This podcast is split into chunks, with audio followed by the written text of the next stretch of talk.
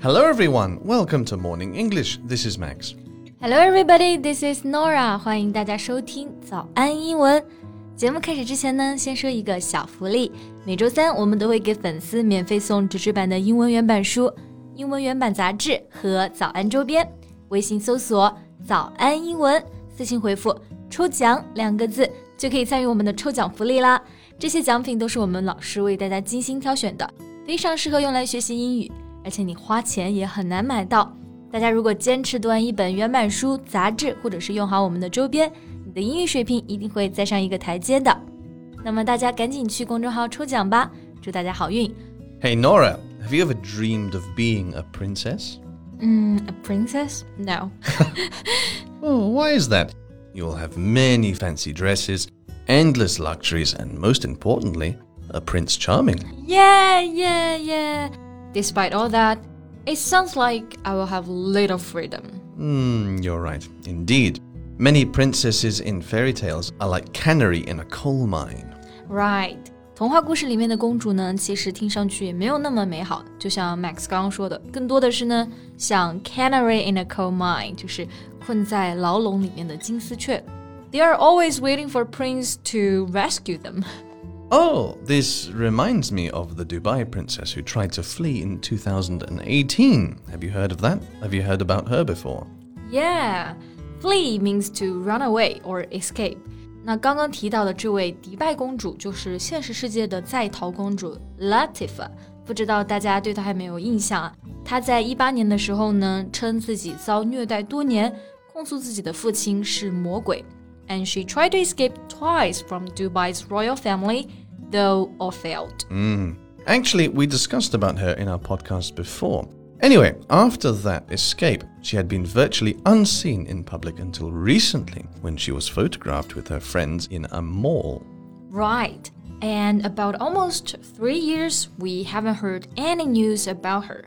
其实很长一段时间我们都没有听到 Latifa 的消息了，直到最近社交平台上出现了一张 Latifa 和她朋友的合影。然后照片中的公主呢，看起来精神状态也还不错。Though I highly doubt that. Me too. OK，那今天我们就和大家聊一聊这位迪拜的逃跑公主后续。我们的内容呢，都整理成了文字版的笔记，欢迎大家到微信搜索“早安英文”，私信回复“加油”两个字来领取我们的文字版笔记。Well, do you think the photo is genuine? Mm, hard to tell. Some of her friends claim that the photo is genuine. 就是有一部分人说这个照片是真的。But I also found some netizens saying that it looked like a Photoshop picture. Yeah，就有细心的网友发现啊，说她的脖子上的线条非常不自然，感觉是 P 的，所以笑容呢也是那种 fake smile. And one comment noted that she looked desperately unhappy. Yeah, I agree. Though she's smiling, it just seems like um, a stage photo under duress. Yeah，是的，有人质疑说呢，这个是摆拍。然后呢，摆拍在英文中啊，我们就可以说成 a staged photo. Right. A staged photo is an image that has been arranged or set up. If you work with models, you will take a lot of staged photos. 对，然后呢，刚刚我们还说到另外一个词叫做 under duress。 this means that she's under threats that are used to make her take the photo. 也就是说，她是在威胁、胁迫下被要求拍这张照片的。But we will never know what case it actually is. Yeah, that's why the UN has called for the United Arab Emirates to provide concrete proof that Princess Latifa is alive. Absolutely. Not just photos that can be fabricated easily but concrete proof, like seeing her traveling or appearing on other public occasions. Yeah. 那我们刚刚提到了一个国家的名字是 United Arab Emirates，简称就是 UAE，这个指的就是阿拉伯的联合酋长国。其实呢，联合国人权组织就一直在要求 UAE 给更加具体、能够证明事情真实性的证据。那刚刚我们讲到一个词 concrete proof，concrete 这个词就可以指 more specific。 more definite, 更加确切的。Right. So far, this photo, even if it is genuine, only shows proof of life, which is something but nothing about her freedom. Exactly. 那这一次的照片的放出呢，对我来说就更像是一次公关行动，因为他们顶不住舆论的压力了，就用几张照片来缓解一下。So the UAE also claimed that she was back in the loving care of her family. That's bullshit. in February this year, secret video footage was released in which she looked pale and puffy and telling that she had spent three years in detention. 是的，其实今年二月份的时候啊，那么我们的公主自己就偷偷录了视频，然后泄露了出来。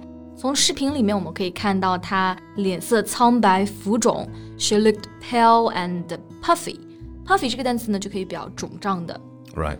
Sometimes you may wake up feeling your face is a little puffy. And your eyes can become puffy because of crying. And colds. and we mentioned another word detention, Mm-hmm. which means the state of being kept in a place, especially a prison, and prevented from leaving. 是的，detention 这个词呢，一般就是用来指监禁、拘留。根据公主的自述啊，她的环境和监禁基本上是没有区别的。She was doing the video from a bathroom because she said that was the only room with a door she can lock. She has been deprived of her liberty, undoubtedly. She said she was being held alone without access to medical or legal help in a villa with windows and doors barred shut and guarded by police. 是的，be deprived of something. This is to take something away from someone，意思就是说被剥夺。 这其实也是最初公主要出逃的原因，因为她完全被剥夺了自由，而且其实从描述上可以看出来啊，she is also deprived of privacy。她时刻被人看守在更像监狱的别墅里面，也是没有任何的隐私可言的。 Yeah, it's really pathetic and difficult to imagine. The Sheikh has transformed the Emirates into a glittering city, a place people flock to for business, but has done such horrible deeds to his own daughter. Exactly.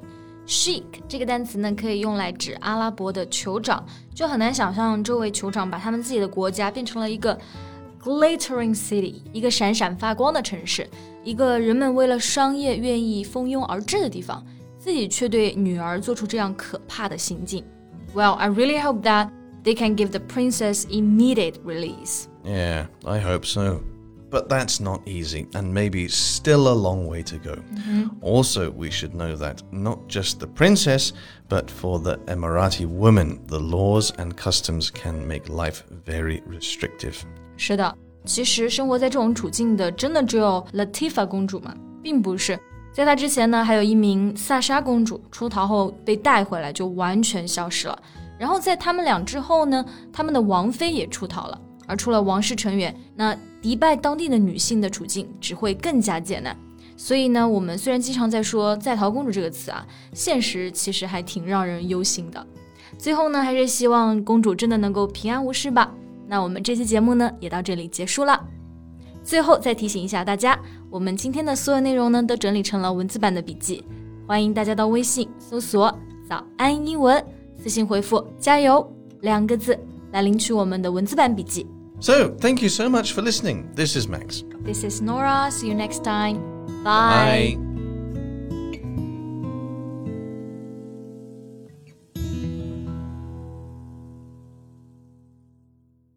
This podcast is from Morning English. 学口语就来早安英文。